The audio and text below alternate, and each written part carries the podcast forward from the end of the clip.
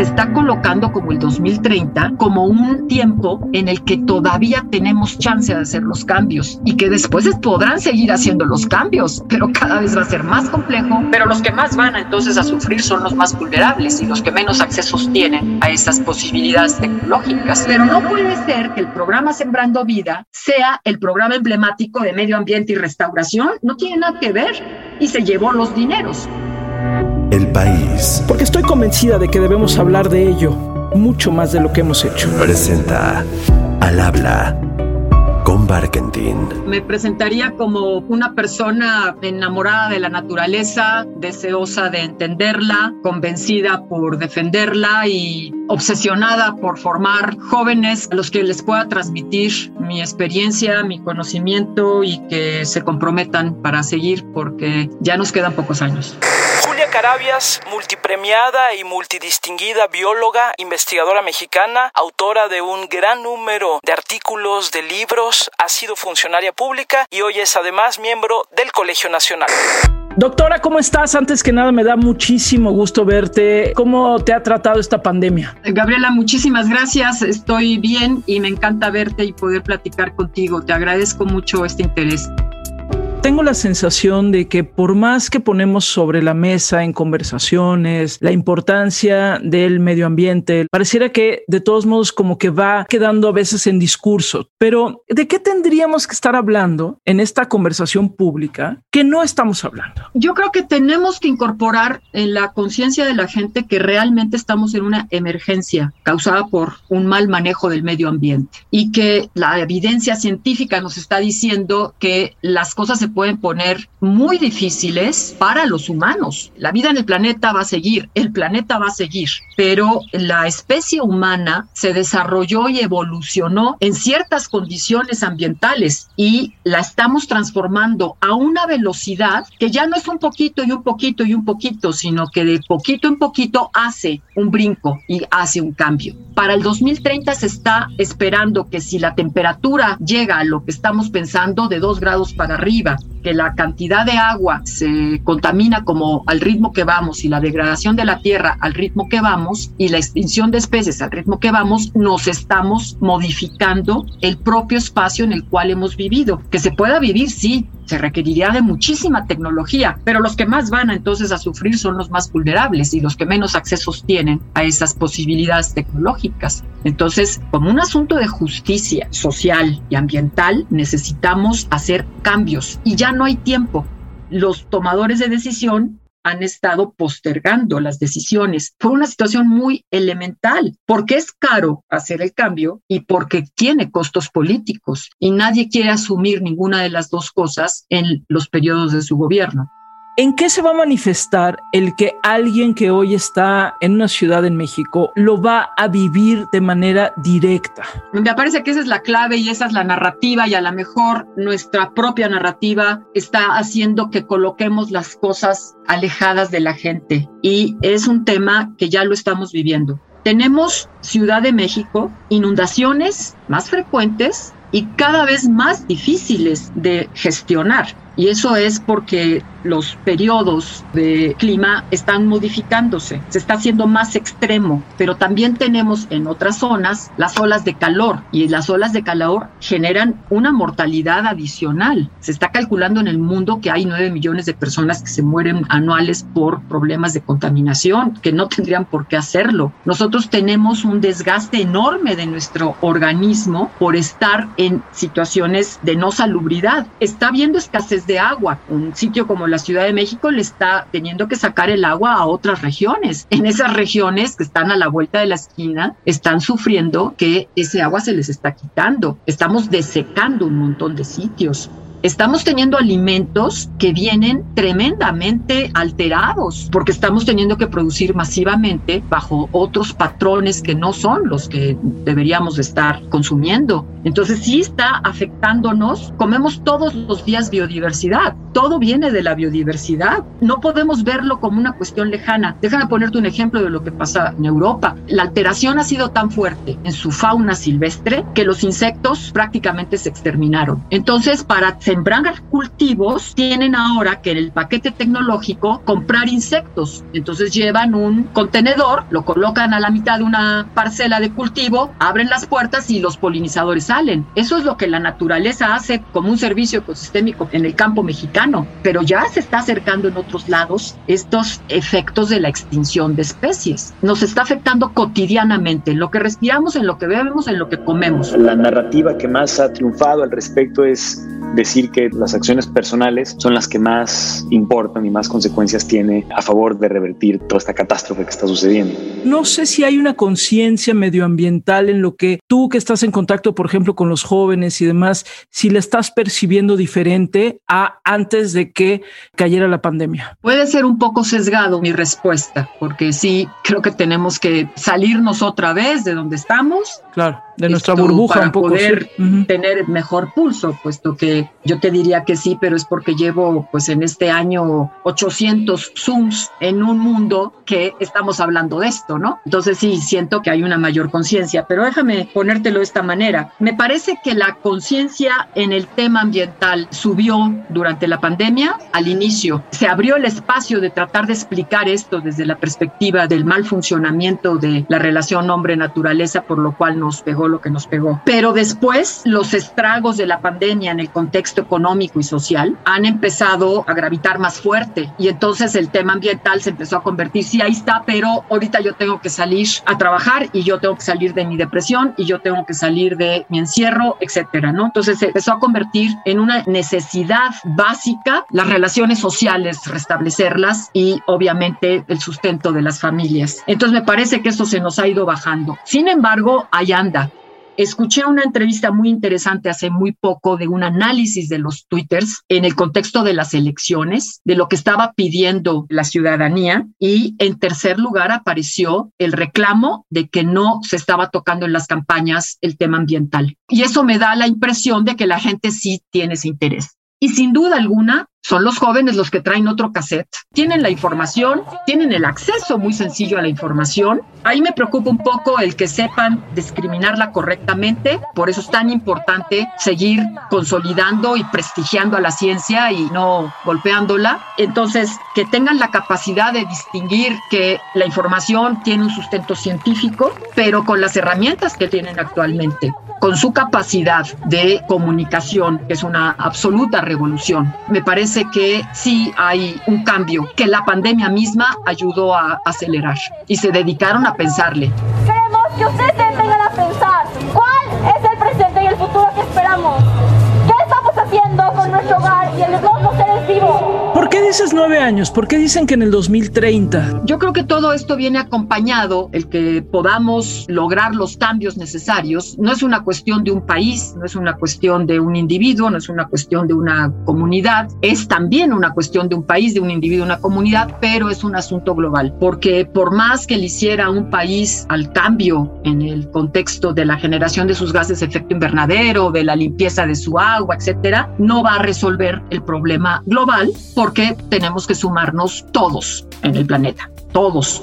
Entonces, para eso se desarrollan un conjunto de instrumentos que son los acuerdos multilaterales. Se han firmado en una ruta que tienen una serie de metas a cumplirse para el 2030 y esas metas se han colocado con la mejor información científica posible. Se sabe que si nos pasamos de 2 grados centígrados, vamos a tener problemas infinitamente más serios de los fenómenos hidrometeorológicos extremos. Nos va a tocar mucho más huracanes, más frecuentes más intensos, va a llover más donde llueve y más intensamente cuando llueve y se va a hacer más seco donde hay sequía y se va a reducir el número de meses. Eso se sabe. Si hay un dato científico que nos está diciendo aguas, por eso es la alarma, por eso es la emergencia, por eso es la urgencia del cambio y por eso es esta década. Por eso es que se está colocando como el 2030 como un tiempo en el que todavía tenemos chance de hacer los cambios y que después podrán seguir haciendo los cambios, pero cada vez va a ser más complejo, más difícil y le va a pegar mucho más duro a todas las las capas de la población que viven en condiciones más vulnerables. Países enteros, continentes enteros como África y sectores de la sociedad más pobres o los que viven en las costas o los que viven en el desierto, etcétera. Pero los que más van a sufrir son los más vulnerables y los que menos accesos tienen. The climate crisis is not our fight alone, it's a global fight. If we act to save the planet,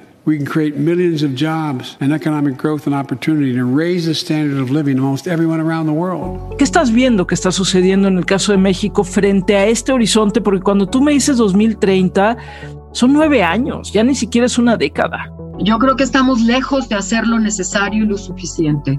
México tiene instituciones, México tiene leyes, México tiene muchas políticas, generó muchos instrumentos. El problema es que a partir del 2015 la política ambiental se convirtió en de tercera. Entonces los recortes, cuando vienen ¿Por qué, todos los ¿por qué el recortes, 2015? porque empieza la política de austeridad y de los recortes presupuestales que se refleja en todas las esferas de gobierno. En ese 2015 que hubo que ajustarse, la parte ambiental que va recibiendo más responsabilidades, más broncas que están creciendo, el no atenderlas a la velocidad se hace más caro todavía. Empieza a tener los recortes por igual y en algunas áreas hasta más que otras áreas del gobierno. Entonces, bueno, se fue reduciendo como si fuera un capítulo aparte, se le fue sacrificando del 2015. Teníamos la expectativa que en el 2018 se recuperara el tema ambiental y lejos de eso ha ido más a la baja todavía. Entonces la curva de descenso del presupuesto es equivalente, es tremenda. Estamos trabajando en el país con un presupuesto 70% menos de lo que era en el 2015, con una cantidad de problemas infinitamente mayores. Entonces no, no estamos haciendo lo necesario. No se está haciendo lo necesario en el legislativo, el tema ambiental se acabó y creo que hay una puerta abierta muy interesante, muy importante desde el sistema judicial. La justicia ambiental se está abriendo puertas. Cuéntame eso, me parece interesante. ¿Por qué? Bueno, yo creo que ha habido gente clave que lo ha empujado y que lo ha entendido y que le ha interesado. El ministro Cosío empezó con ello, se está continuando ahorita con Saldívar,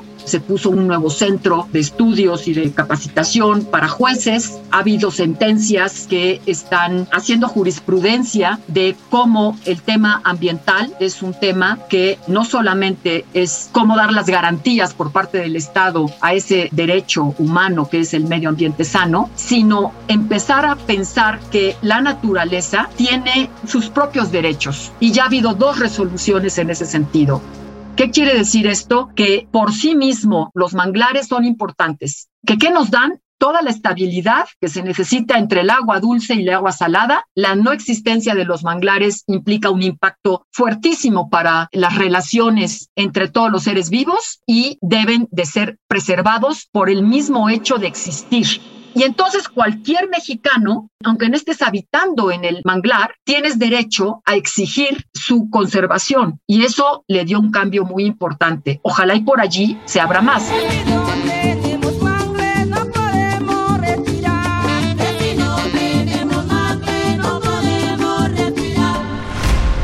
Quería que me cuentes un poco de cómo va todo el tema de la lacandona, que es una parte donde tú has estado implicada desde hace muchísimo tiempo. La selva lacandona es en México, en pequeño, el equivalente de lo que es el Amazonas para Brasil y para el mundo. México es un país megadiverso, es decir, de los países que mayor cantidad de especies tiene. Esa biodiversidad se concentra de buena medida en la selva lacandona, porque es en los trópicos que se mantiene esta biodiversidad. Entonces, dicho de otra manera, hoy la lacandona es el espacio más importante de la biodiversidad mexicana, es el espacio más importante de producción de agua dulce. Entonces, le da servicio no solamente a los ecosistemas locales, sino le da servicios a los mexicanos y al mundo está profundamente amenazada por el cambio de uso de suelo. ¿De dónde radica el cambio de uso de suelo? Bueno, políticas que se han venido empujando, agropecuarias inadecuadas, en donde todos los subsidios rurales van hacia la producción de agricultura ganadería, y eso no es correcto. Los subsidios también tienen que estar para la gente que es la dueña de estos ecosistemas y que tienen que protegerlos y vivir de sistemas productivos sustentables que no impliquen ese cambio de uso de suelo ni acaben con la naturaleza. Entonces, ese tipo de proyecto es el que se está tratando de desarrollar, pero se enfrenta a muchos intereses. Entre los intereses que se enfrenta es que ha habido históricamente en la selva lacandona, desde que inicia la colonización en la selva lacandona en los mediados del siglo pasado, existen una forma de ocupación de la tierra que no importa quién es el dueño de la tierra, la ocupa un grupo de personas, a veces por necesidad, a veces promovidas desde el punto político y la mayoría de las veces bajo una cuestión de corrupción que hay detrás de ello, una industria de la invasión, de la regularización, de la indemnización y corren muchos millones de pesos por allí. Esos problemas están presentes todo el tiempo. Mi preocupación actual es que están envueltos en un discurso de justicia social, de la gente necesita tierra y es pobre y todos estamos por la conservación. Y si hacemos las cosas bien, todo va a salir bien. Y eso no es posible. Nosotros no podríamos ir en contra de lo que queda de selva tropical. Necesitamos espacios grandes que no tengan intervención humana, porque las cadenas que hemos estado hablando de relación de toda la flora y la fauna no puede convivir con el ser humano. El día que haya una comunidad y tenga un cultivo y pase la primera manada de jabalís y se coman los cultivos, se van a matar a los jabalís y detrás de ellos se le va a matar al jaguar que se va a quedar sin su alimento del jabalí y va a atacar a una comunidad. Si queremos preservar la estructura y el funcionamiento y la biodiversidad de los ecosistemas por todo lo que ya dijimos, porque como seres humanos dependemos de ello y porque no tenemos los seres humanos el derecho de interrumpir los procesos evolutivos de la vida, no podemos estar interviniendo todo. Necesitamos espacios importantes. Esas son las áreas naturales protegidas, entonces protejámoslas. Entonces protejámoslas. Cuando tienen dueño y la gente vive ahí, por supuesto que tiene que ser la gente en mejores condiciones de vida eh, se encuentre en el sentido de que pueda haber apoyos, subsidios, estímulos económicos que puedan hacer esos sistemas productivos que no lo transformen, pero donde no está ocupado, no lo ocupemos. Y ahí hay una tendencia de que esa es una tierra muy grandota y que es injusto en nuestro país tener grandes extensiones cuando hay gente que no tiene tierra. No, el Estado mexicano tomó decisiones en su momento que fue áreas para protección y eso no puede contraponerse con los espacios en donde la gente vive y con la obligación de que esa gente viva en las mejores condiciones de vida posible. Pero para hacerlo compatible necesitamos compatibilizar que hay que conservar y que hay que desarrollarse, cada cosa en su lugar. Le invitamos a toda la sociedad mexicana o de otros países que nos visiten para que este valore la selva lacandona que nos queda muy poco, que es el pulmón del país. Para ir cerrando, en el caso de México, por ejemplo, el programa Sembrando Vida, ¿te preocupa en términos de el medio ambiente? Mira, me preocupa en términos de que a nombre del medio ambiente se ha hecho una inversión que viene de los recursos de medio ambiente, pero es un programa productivo, es un programa de reconversión productiva. No tengo ningún problema con un programa de reconversión productiva. A eso nos dedicamos también puesto así el programa de Sembrando Vida como lo está haciendo, adelante. Pero no puede ser que el programa Sembrando Vida sea el programa emblemático de medio ambiente y restauración. No tiene nada que ver. No tiene nada que ver. Y se llevó los dineros. O sea, el dinero que tiene el programa de Sembrando Vida es infinitamente mayor que tiene toda la institución de medio ambiente, quitando el tema del agua. Y eso no puede ser. Se fueron los programas de conservación, de preservación, pago por servicios ambientales, de áreas naturales protegidas, de la propia restauración de ecosistemas naturales, desaparecen todos esos recursos económicos y el dinero está colocado en el otro lado. Entonces, no hablemos de que es un programa de medio ambiente y que tampoco se permita que se está sustituyendo selva y bosques para hacer la siembra y que la gente tenga el estímulo. Eso es una perversidad absoluta. Perversidad absoluta. We are in the beginning of a mass extinction and all you can talk about is money and fairy tales of eternal economic growth. How dare you? Para quienes nos escuchan, Julia, y quieren tal vez entrar en contacto, conocer más, ¿cómo se pueden acercar al trabajo que están haciendo pues tú y tu equipo? Tenemos una página, natura y ecosistemas mexicanos.org, y allí se puede entender y conocer y tener acceso a la información. Tenemos todas las redes sociales que el equipo de nuestros colaboradores son pilas en ello, ¿no? La otra es una organización que se llama Ceiba, es una organización que se dedica mucho más a la reflexión de las políticas públicas, tratando de incidir en la ruta de la sustentabilidad ambiental. Se llama Ceiba, ceiba.org.mx. Ahí andamos y con muchísimo gusto podernos acercar con todos los que se interesen sobre estos temas. Si ahorita viene Ada Madrina, pum, desaparece la pandemia, ¿qué es lo que más extrañas? Yo he hecho un poco de travesura porque sí he hecho lo que más necesitaba, que es ir al campo. Pues sí. Yo me fui a la selva a lo largo de la pandemia con todo el riesgo que eso significaba, pero ahora poderlo hacer con el equipo de trabajo, porque lo tuvimos que hacer con unos protocolos que nos generaron también mucho estrés, ¿no? Y mucha distancia. El distanciamiento social es muy difícil. Ahora poder regresar a la selva con el equipo de trabajo, en tener las asambleas con los campesinos sin estar preocupados, el poder seguir formando a los chicos en el campo y echarse el río a nadar. Eso es lo que más necesito. Echarse el río a nadar, qué maravilla. Gracias Julia Carabias por estos minutos. Gracias a ti, Gabriela, te agradezco mucho.